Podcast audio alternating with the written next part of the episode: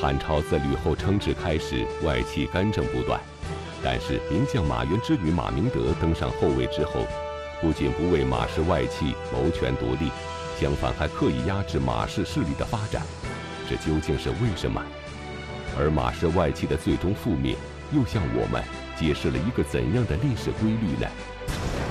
请继续关注《东汉》第十六集《明德皇后》。前面呢，我们给大家讲了班超投笔从戎、纵横西域啊，在异域扬威的故事。班超啊，也是真不容易。年轻的时候随军出征，年老了给皇帝再三上书啊，家里人也替他求情。这个老爷子这一大把年纪了啊，为国家卖了这么多年命，你就让他埋回祖坟吧。皇上才让他这个回来。但是这一次班超回来。发现现在的外戚啊，可跟他在洛阳的时候，明帝在位的时候的殷家那么低调谦逊的不能比了。现在的外戚那叫一个牛啊！长江后浪推前浪，前浪死在沙滩上，一家比一家牛。光武帝的外戚殷氏很低调，咱们前面讲过。到了明帝刘庄的时候呢，小舅子家姓马，就是这个马革裹尸的马援他们家。马援最后被梁松诬陷呢，然后这个失势了啊。所以马家这一失势，马援生前得罪的权贵们，纷纷从各地方冒出来报当年的仇，欺负人家孤儿寡妇，就连他们家未来的这个儿女亲家也不例外。对这个马家特别的欺负，而且这个未来的这个儿女亲家呢，定的这个姑娘就是马援的三闺女据说这个马三小姐啊，小的时候曾经得过一场重病，缠绵病榻，很久不得痊愈。母亲非常担忧啊，就请来一个这个占卜师来占卜。占卜完了之后，这个占卜师答道。说这个女孩啊，虽然满面病容，但是掩不住贵重之气。您别担心，她将来的大富贵不可言传。听完这话，这个马夫人是将信将疑。这个算卦的说的对不对啊？再找个相面的来吧。就又招了个相士给女儿看相。这个相士来呢，是给马家这几位小姐看。一个一个看过去，都一言不发。最后看到马三小姐，像是大惊失色，说：“我必为此女称臣。然贵而少子，若养他子者得利，乃当予予所生。以后我一定会向这个小姑娘俯首称臣。唯一的美中不足是，她虽然极贵，却难于生育。”不过这不是什么问题，他能收养别人的孩子，而且他养的这个孩子会比亲亲生的还贴心儿。但是没等到这个马三小姐大贵的那一天来到，这个马家遭了泼天大祸啊！马援去世的时候呢，三小姐只有十岁。祸不单行，父亲去世之后不久，马家的两个儿子也先后早夭。所以迭遭打击的马夫人受不了了，悲伤过度，精神失常，状况是时好时坏，根本处理不了家里的事儿了。在这样的情况之下，为了给母亲分忧解难，十岁的马三小姐开始主持整个偌大侯府的事务，是吧？这个马元丰新西侯嘛，操持家务，指挥奴婢，待人接物。一切都处理的是有条不紊，凡是听说这事儿的人都惊异无比啊！想不到马三小姐小小的年纪这般的有才干啊！此时的马家三小姐虽然年纪尚小，但是已有婚约在身。那么年幼的马三小姐究竟会如何摆脱婚约，又是怎样当上皇后的呢？这个时候，新西侯府仍然受到其他权贵的欺负啊！啊，马家仍然受欺负。三小姐的夫家未过门的这个夫家，更是经常干这种落井下石的事儿。眼看着三小姐慢慢长大，完婚的日子就要到了，她的堂兄马岩就看不过去了。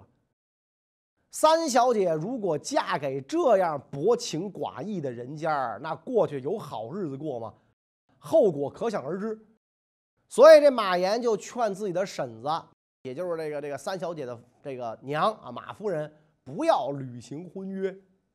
马夫人也觉得是，也恨这个这个将来的亲家嘛，就同意了马岩的建议，就取消了三小姐跟未婚夫之间的这个。婚约啊，看来那会儿这个呃悔婚退婚也很正常啊。这个婚约一取消，马岩就给当时的这个皇帝光武帝上书，请求让自己家的儿女们啊，就入宫服侍刘秀的儿子们啊，当伴读啊，当宫女啊，想借这样的机会得尽天颜，让马家复兴。刘秀呢，可能也是念及马援的旧情。但是他也知道马援是被冤枉的，就恩准了。于是呢，十三岁的马三小姐入宫，而且呢，去太子刘庄的这个宫殿去服务。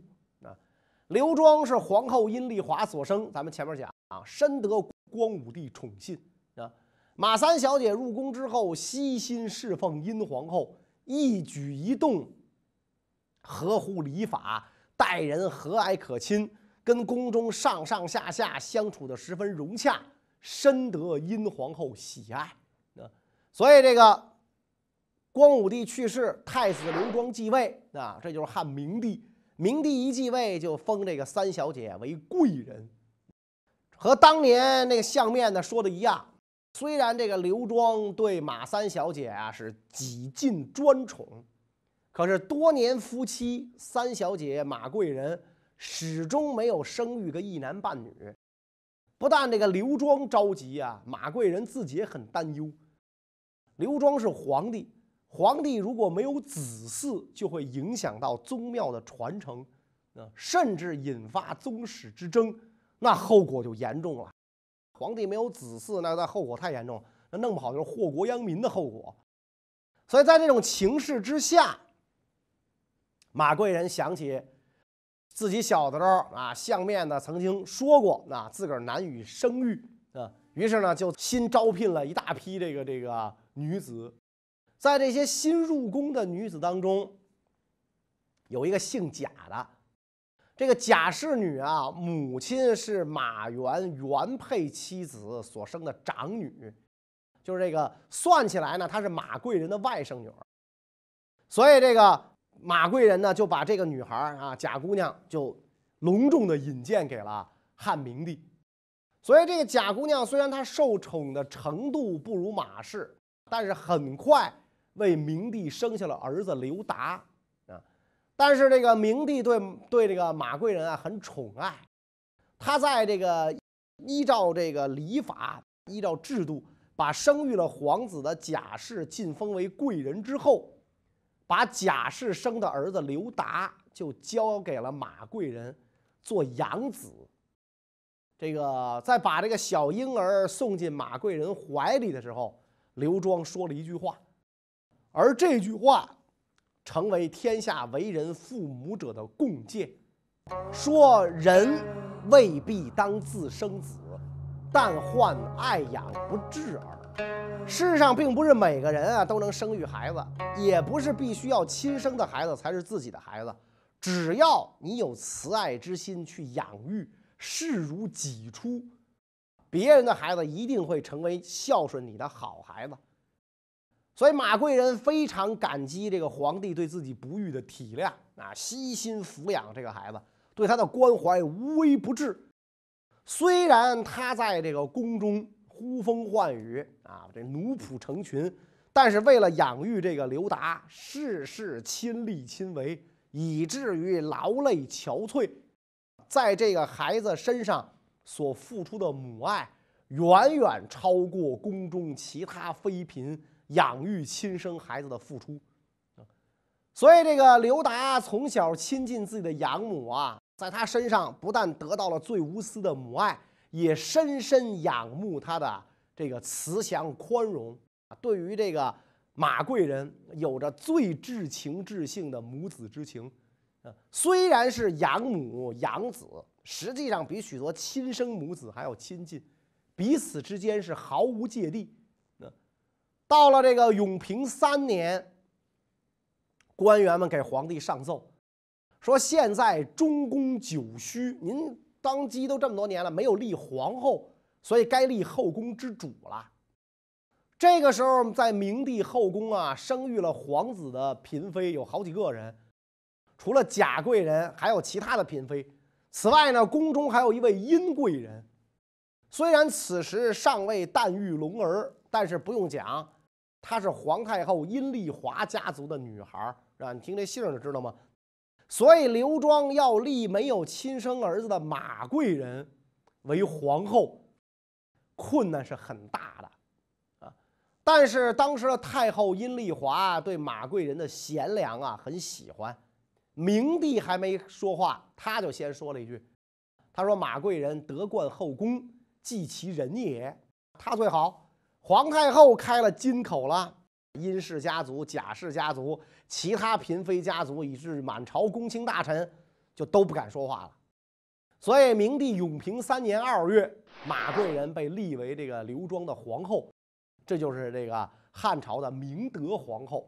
所以，马贵人又叫马明德嘛。养子刘达同时被册立为皇太子，那么这个时候的马皇后、明德皇后就是大汉王朝的第二贵妇了。第一是她的婆婆殷太后。马家三小姐被册立为后之后，她的行为作风让众人十分吃惊。那么，母仪天下的马皇后究竟做了哪些令人惊讶的事情？而汉明帝对于这位马皇后又有着怎样的态度呢？马皇后这个时候很年轻，虽然身为后宫之主、一国之后，但是呢，仍然一如既往的平易近人、朴素平和，对别人的是非长短从来不妄加评论啊！不是整天张家长李家短，王家媳妇不要脸，整不干这个。马皇后非常漂亮，身材修长，古书记载说七尺二寸，折今天应该一米七。今天的女孩要一米七，你想想，那更何况那个时候，容貌秀丽，举止庄重，照理来讲，天生丽质啊，经济条件又特别好，怎么着应该打扮的珠光宝气，光彩照人吧？但是马明德深知那奢侈之风不可轻启啊，为了给皇族公卿做好表率，虽然贵为皇后，但是日常。在这个后宫居住的时候，粗布衣裙啊，经差布裙，除了国家大典场合，从来不穿贵重的丝绸之物。按照这个宫里的规矩，初一十五，嫔妃们必须朝见皇后请安。有一次，这个嫔妃们朝见皇后的时候，远远看见皇后衣裙舒展，以为她穿的是这个。织锦丝绢，走近之后才发现，哎呀，不过就是厚重的薄料而已啊！就这个衣服不怎么样，这料子不怎么样啊！这越薄的越高级嘛，越厚的越不怎么样。所以众人互相对视，你看我，我看你，都为自己的误解而发笑。但是马皇后并不介意，向这个嫔妃们解释啊，说这样的衣料啊，容易染色。染上之后呢，它不容易掉色儿啊，它金金金拉又金拽，金蹬又金踹，它结实，所以日常这样就很好了。那爱惜民力嘛，后宫嫔妃无不叹息啊，以皇后为榜样，厉行节俭，这样的话呢，国家就节省了很多不必要的宫廷开支啊。马皇后不但是提倡节俭，精心育儿。而且喜欢读书，并且能够深刻领会书中的微言要义啊，涉猎范围很广，《周易》能够完全的背诵，经常读《春秋》《楚辞》《周礼》《春秋》《繁露》这些个这个名著经典，读书明理，行端庄，书以明志啊。虽然他不轻易的发表意见啊，但是一旦他发表意见的时候，言必有重，理事明晰果断。皇上对这个皇后的才智啊，非常的佩服。有时候明帝在宫廷上跟这个宫卿大臣们议事难以裁决，回到后宫就试着让马皇后解决。马皇后就为他深入的分析事情的原委，提出解决的方法。明帝也总是听从。从此之后，只要皇后陪在皇帝身边的时候，就帮助他呀打理国家的政务。弥补了很多朝政上的缺陷，啊，那不是说中国古代这个后妃干政是忌讳吗？但是如果是有利于国家长治久安，这是值得赞颂的啊。干政的后妃一般容易乱政，可是马皇后从来没提过自己家的事儿啊，因此明帝非常的敬重这个啊马皇后。马皇后不仅不在汉明帝面前为马氏外戚争权夺利。相反，还刻意打压自己娘家的势力。那么，马皇后为什么要故意压制马氏外戚？她的用意何在呢？公元七十五年，四十八岁的明帝刘庄驾崩，三十八岁的马皇后就成为了马太后，养子刘达继位，这就是东汉的第三代皇帝汉章帝。张帝对马太后养育之恩很是感激。他上台之后，没给自己的生母贾氏的家族特别恩宠，但是对马家特别想报恩，想要为马家呀，想要为自己这三位舅舅晋升为侯爵，要封侯。马太后婉言谢绝了儿子的好意。马太后是明白人，知道自己的娘家人。一旦位高权重，那就意味着什么？当时离王莽之祸不远，外戚是个很敏感的位置，不管是为了自己家还是为了娘家，都是要刻意打压的好啊。况且自己那几个兄弟不像殷家外戚那么谦逊，但是张帝呢，一定要报答这个马家，所以把自己的舅舅马廖。任命为卫尉，马房任命为中郎将啊，马光任命为越骑校尉。马廖这仨人热衷于结交宾朋，官吏士人争相屈服马家，所以在刘达的厚爱之下，马氏外戚一夜之间就发达起来了啊。这个时候的朝廷啊还不算太乱，还不缺明白人。眼看皇上要犯错误了，有人就站出来表示反对了。首先站出来的大臣叫第五轮啊，姓第五，他在给皇帝上书的时候讲啊，说陛下为什么这么偏爱外家呢？我认为这些人的行为与儒家经典大义不合。但是这封奏书上去没有回音儿，刘达还是打算赐封各位舅父爵位。这个时候，天下大旱。有人上书说，这就是因为没有及时封外戚的缘故。于是皇上下令有关部门加班加点儿，制定赐封方案。在这样的关键时刻，眼瞅这个三位马氏封侯已成定局的情况下，马太后站出来了。马太后下诏说，那些上书建议封外戚的人，都是要向皇帝献媚，谋求好处。就跟对待前朝王莽家一样。前些时候，我看见那些到我娘家问候拜访的人们，车辆跟流水一般不断，马队如游龙蜿蜒，奴仆们都身穿绿色单衣，衣领衣袖雪白。我一看，我的车夫比他们都差得远了。我所以对娘家人并不发怒谴责，只是剪裁每年的费用。就是希望让他们内心暗愧，然而他们仍然懈怠放任，没有忧国忘家的觉悟。了解臣子的莫过于君王，更何况他们是我的亲属呢？我难道可以上负先帝旨意，下损先人的德行，重蹈前朝外戚败亡的灾祸吗？啊！所以我坚决不同意赐封。啊，我们今天有一个成语叫车水马龙，就是马太后形容她娘家门庭若市的那种场面，就是打这儿来的。而且马太后对三府地区下诏，说马氏家族及其亲戚，如有因请托郡县官府干预扰乱地方行政的，应依法处置上报。马太后的母亲下葬的时候啊，堆坟烧高，马太后提出了反对意见啊。哥哥魏魏马廖立刻就把这坟减低了。在马家的亲属亲戚当中，有行为谦恭正直的，马太后就温言好语相待，赏赐财物官位；如果有人犯了微小错误，马太后就首先显出严肃神色，加以谴责。对那些个车马衣服华美、不遵守这个法律制度的家属亲戚啊，就把他们从那个外戚名册中取消。遣送回乡，所以内外亲属都接受太后的教导影响，一致崇尚谦逊朴素。外戚家族惶恐不安，甚至超过了明帝时期。在这个马太后的刻意压制下，外戚马氏没什么实际权利啊。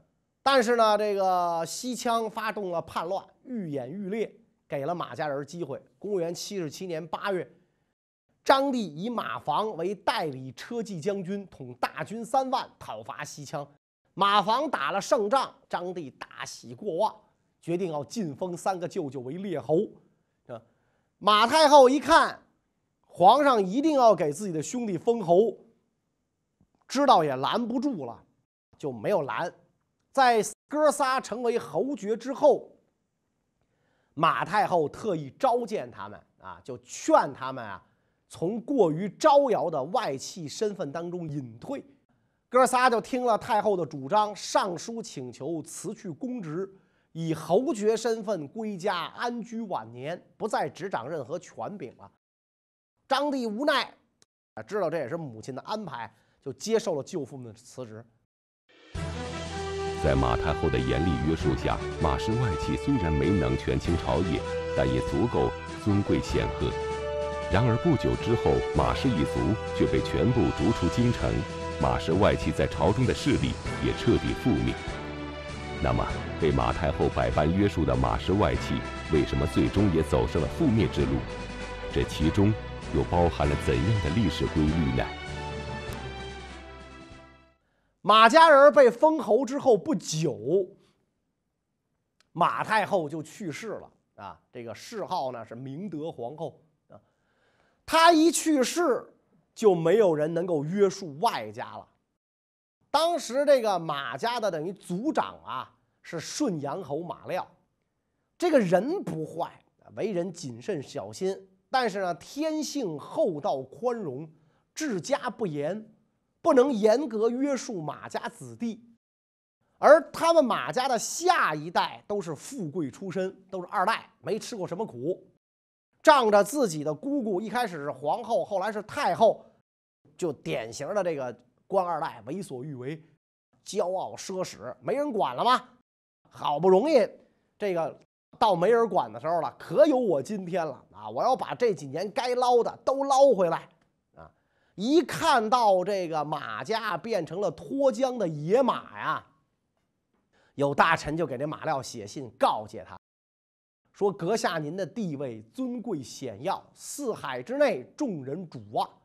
你弟弟黄门郎马房啊，还有马光都年轻，血气方刚，既没有孝文帝窦皇后的哥哥窦长君的退让精神。”反而结交一些轻浮狡猾、品行不端的宾朋，您对他们放纵不加教诲，眼看他们演成了任性的作风。回顾以前的事儿啊，我为您马家感到寒心呐！啊，马廖呢，这个人他倒是明事理，但是他太老实，有点窝囊，又觉得自己家人啊闹不出什么大事了，就没听人这话。那马家子弟就闹得更厉害了。老大马廖是老实人，马房马光可不这样啊！积累了无数的财产，当然以灰色收入居多。其实国舅爷嘛，搞搞钱也无所谓。但是这两个人经常于治，大规模的建造宅地啊，房屋连绵相接，占满街巷，食客有数百之多，饲养了大批的马匹牲畜，对羌人、胡人征收赋税。看这架势啊，马家就要变成战国四君子那样的封君了。张帝一开始啊，对舅舅们很宽容啊。但是当这个舅舅们越闹越不像话，而且还拉帮结派，皇上就不高兴了啊！毕竟这江山是我的，不是你们家的，那就对舅舅们表示不满。先是提出让改正，但是舅舅们觉悟低啊啊，仗着自己是皇上的舅舅，皇上的话一耳朵进一耳朵出，说了跟没说一样。张帝一看，就采取措施对舅舅们进行限制。这么一来，马家的权势稍有减损。宾朋也渐渐散去。宾朋散就散了吧，毕竟这个时候的皇上只是不悦、谴责和限制，还没有到这个准备灭人的地步。及时收敛，马家仍然还可以长保富贵。但是在这个时候，马家出现了一位这个极品蠢人啊，出现了一个这个这个编号这个这个。三零幺的蠢人啊，二百五加三八加十三，出了这么一个人，让老马家彻底终止了做人的资格。这个极品蠢人是马廖的儿子马玉啊。马玉当时担任步兵校尉啊。这小哥见马家家境日下，日子一天比一天难过，很是怨恨不满。而且呢，这兄弟啊，他这个表示怨恨的方式很特殊，他没有憋在心里，也没找人谈心。而是投书表示怨恨不满啊，并且到处放狠话，朝廷没有我马家就怎么怎么着，皇上如今这样怎么怎么着啊？这么不识时务的人，这纯粹就是给家这个就是就坑爹的这么这么一个人。所以有司部门对马玉连同马房、马光一起进行弹劾，称这个马房、马光豪华奢侈，超越身份，扰乱圣明礼教。建议把马氏兄弟一律免官，赶他们离开洛阳。啊！张帝大笔一挥，写了两个字：同意。至此，显赫一时的马氏外戚倒了，没了官儿，也没了流经指标，从哪儿来回哪儿去。最蠢的那位马玉，在随老爸马廖离开洛阳之后，又被朝廷追回，死于刑讯逼供之中。啊到这个时候，张帝明白太后当年为什么要严格限制马家诸舅了。马家外戚啊，虽然长时间受皇帝宠爱，但是因为太后的限制，享受权贵特权的时间并不是很长，也算不上多么权势熏天啊。刚一这个冒尖儿就被皇上给掐了。可是当马家覆灭之后，又兴起了另一家外戚。这一家可比马家强多了，那这家是哪一家呢？关于这个问题呢，我们下一讲再讲。谢谢大家。